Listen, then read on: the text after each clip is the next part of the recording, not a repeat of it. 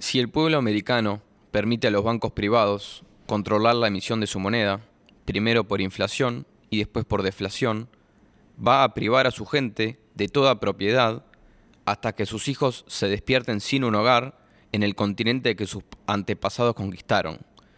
El poder de emisión de la moneda debería ser sacado de los bancos y devuelto a la gente, a quien le pertenece. Thomas Jefferson. Bienvenidos al cuarto episodio del Falso Economista.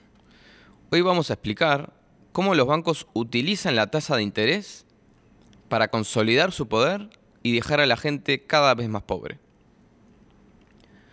En 2002, Víctor Ramírez compró una casa en Lago Vista, Texas, y le dijo al New York Times, yo era un estudiante ganando 17 mil dólares al año. Mi esposa estaba desempleada. En retrospectiva, ¿cómo puede ser que calificamos para una hipoteca? La mayoría de los residentes fueron engañados para hacerles creer que era más fácil de lo que era. La actitud era, firma acá y acá y ni leas el contrato. Este fue un, un extracto de Meltdown, un libro de Tom Woods. Me acuerdo que en la universidad me mandaron a hacer un trabajo sobre la crisis del 2008. Y una vez que terminé y lo entregué, me acuerdo que me quedé con una sensación de que yo en realidad no había entendido bien lo que pasó. Lo había investigado, lo había estudiado, pero había algo que no me cerraba. El problema, según mi profesor, fue que los bancos le proporcionaron hipotecas a gente que después no las pudo pagar. Y eso llevó a la crisis. Y quedó por eso. Pero, ¿por qué un banco le prestaría dinero a gente que no lo va a poder devolver? Entiendo que un banco puede tomar una mala decisión, pero ¿todos los bancos toman la misma mala decisión en el mismo periodo de tiempo? Estamos hablando de bancos con más de 100 años de existencia. ¿Qué son, idiotas? ¿En 100 años no aprendieron a evaluar los riesgos crediticios de las personas? Además, porque si consideramos, por ejemplo, una tasa de interés del 5%, si un préstamo le sale mal al banco, necesita 20 préstamos que le salgan bien para quedar en cero. Un préstamo, perdón, un mal préstamo, le sale muy caro al banco para andar prestándole dinero a cualquier persona sin analizar el riesgo. Pero antes de meternos de lleno en las actividades criminales de los bancos, me gustaría contarles un poco sobre la tasa de interés. ¿Qué es la tasa de interés? La tasa de interés es el precio del dinero o del tiempo. Por supuesto que existen muchas tasas de interés, pero todas están ligadas a lo que se llama el Fed Funds Target Rate. Esa es la tasa a la cual los bancos se prestan el dinero entre ellos y es determinada por el Banco Central de cada país. Pero vamos a decir que vivimos en un mundo sin un banco central. ¿Cómo se determinaría el precio de la tasa? ¿Cómo se determinaría el precio del dinero? Se determina como cualquier otro precio de la economía, a través de la oferta y la demanda. Acordate que en podcasts anteriores yo te dije que el dinero es simplemente otro bien en la economía. Pero ¿Cuál sería la oferta en este caso del dinero? La oferta es la cantidad de dinero disponible para préstamos. Cuanto más dinero la gente tiene ahorrado, mayor la oferta. Por lo tanto, la tasa debe bajar. O sea, el precio del dinero en el tiempo es bajo porque hay mucha oferta. Y la demanda es simplemente el apetito de los inversores para pedir préstamos. Cuanto menor la tasa, mayor va a ser el apetito. Cuando la tasa es baja, quiere decir que la gente está guardando el dinero para consumir en el futuro. A medida que esos fondos se van prestando y los inversores los van utilizando en la economía, esa disponibilidad de fondos se reduce, lo que lleva a un aumento de tasas.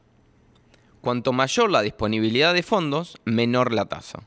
Cuanto menor la disponibilidad de fondos, mayor la tasa. Pero lamentablemente no vivimos en un mundo sin Banco Central. Vivimos en un mundo donde un grupo reducido de personas le pone el precio al bien más importante de la economía, el dinero. El dinero representa el 50% de todas las transacciones. Así que si el precio del dinero es distorsionado, toda la economía se distorsiona. ¿Vos pensás que el gobierno debe poner los precios de tus zapatos? ¿O de tu shampoo? ¿O de la nafta? ¿O pensás que los precios deben ser dictados por el mercado? Si pensás que los precios deben ser dictados por el mercado, explícame entonces por qué el gobierno es el que le tiene que poner el precio al dinero, el bien más importante de todos. Y como vimos en podcasts anteriores, los bancos son los dueños del Banco Central. Por lo tanto, los bancos son de facto el gobierno y ellos son los que le ponen el precio al dinero. ¿Y cómo los bancos utilizan la tasa de interés a su favor? Esto es igual a la trampa de un ratón. La persona le pone el queso adentro de la trampa porque sabe que al ratón le gusta el queso. Una vez que el ratón está dentro de la trampa, el mecanismo se activa y el ratón queda atrapado. Te voy a describir un escenario a ver si te suena parecido a la historia del ratón. Los bancos salen a promocionar nuevos términos de hipotecas con tasas increíblemente atractivas. Y tu amigo Juan, que gana un salario mínimo, pero siempre quiso tener su casa propia, porque ¿quién no quiere tener su casa propia? Se dirige al banco a ver de qué se trata esta hipoteca. El agente del banco le explica que Juan no va a tener que poner ningún depósito. Solamente va a tener que hacer pagos de 100 dólares al mes durante 30 años, lo que supone una tasa de, por ejemplo, el 2%.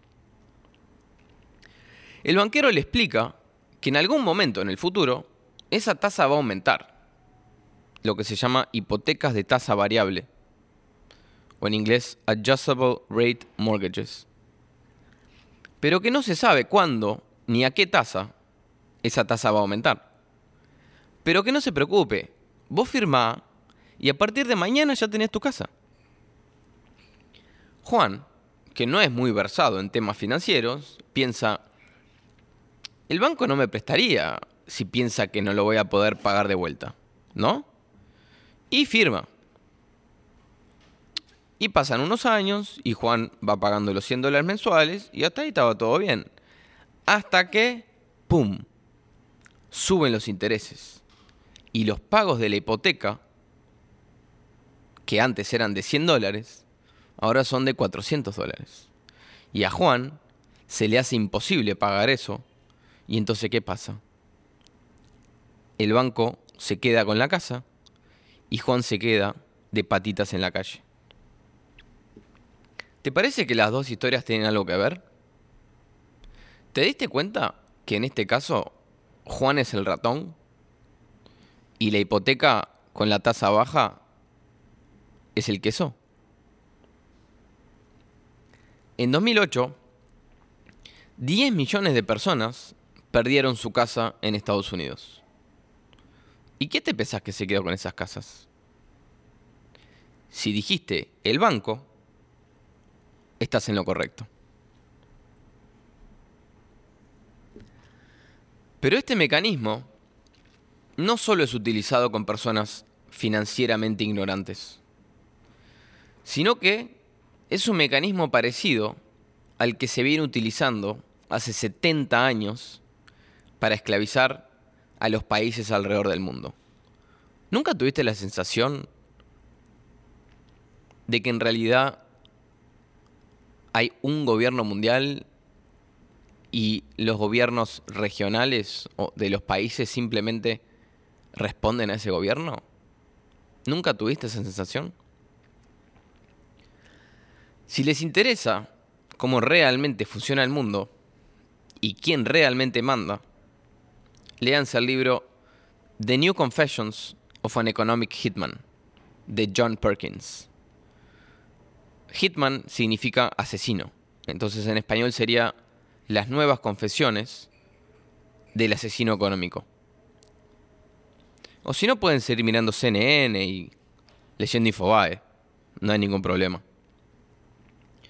John Perkins, el escritor del libro, era uno de los economic hitman, asesinos económicos, que esclavizaba a los países. Y en el libro cuenta su historia. ¿Cómo funciona? ¿Cuál es el mecanismo? Vamos a decir que se descubre petróleo en Ecuador, por ejemplo. Hay personas como John Perkins, que supuestamente están contratadas por una consultora, son enviadas a hablar con el presidente de Ecuador. John, que viene de parte del FMI o del Banco Mundial, le ofrece un préstamo al presidente. Este préstamo sería utilizado para construir la infraestructura para poder extraer ese petróleo y construir carreteras y torres de telecomunicaciones en el área. Además, John le entrega un estudio econométrico mostrando que esta inversión del dinero prestado va a traer junto un boom económico para el país y que el país va a crecer alrededor de 15% al año y que los ecuatorianos van a estar mucho mejor a raíz de esto. Y como el préstamo tiene una tasa de interés del 5%, esos intereses se van a pagar fácilmente, porque el crecimiento económico va a ser extraordinario, lo que le va a permitir al gobierno fácilmente pagar esos intereses. Una vez que el presidente accede y el crecimiento que se le había prometido no se materializa, ese 15%, en realidad crece 2, 3%, ahora ¿qué pasa? Ecuador está endeudado con el FMI. Por supuesto que las proyecciones del 15% al año eran claramente fraudulentas y es todo parte del mecanismo. Pero no hay problema. Porque ahí viene John de vuelta y le dice al presidente, mira, vengo a ayudarte a refinanciar tu deuda. Lo que te voy a hacer, yo te voy a bajar la tasa de interés, pero todo ese petróleo que encontraron ahora es mío. No solo eso, en la ONU vos tenés que votar de la manera que yo te digo. Y tenés que mandar tropas cada vez que yo te lo ordeno, a donde yo te lo ordeno. Ah, y también me vas a dar los derechos de perforación para el próximo descubrimiento de petróleo en tu país. ¿Y qué pasa si el presidente dice que no? No, no, yo no quiero el préstamo, no me interesa. Muy simple. O lo matan o lo organizan un golpe de Estado. Si no me creen, que por supuesto no me van a creer, tampoco quiero que me crean, me gustaría que, si les interesa, lo estudien por ustedes mismos, lean la historia de Jaime Roldós, el expresidente de Ecuador, y de Manuel Torrijos, el expresidente de Panamá. Los dos se murieron misteriosamente en accidentes de avión con tres meses de diferencia en el año 81. ¿Y sabes qué era lo que tenían los dos en común? Habían rechazado el préstamo. Habían rechazado la oferta.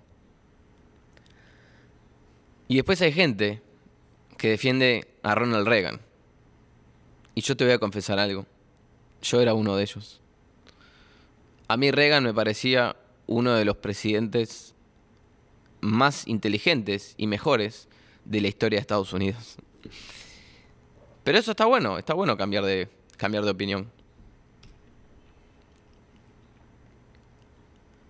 A principios de los años 2000, Bush invadió Irak con el pretexto de que Saddam Hussein tenía armas de destrucción masiva escondidas por ahí.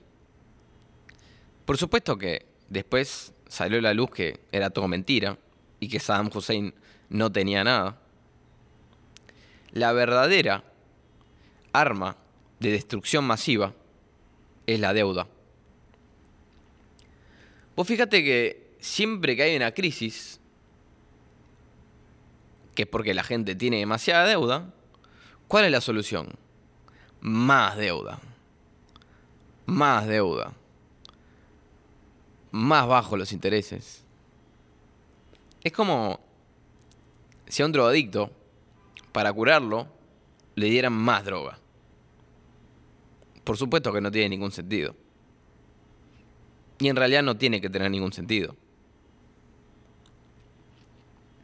Estamos en un momento donde los niveles de deuda están en máximos históricos.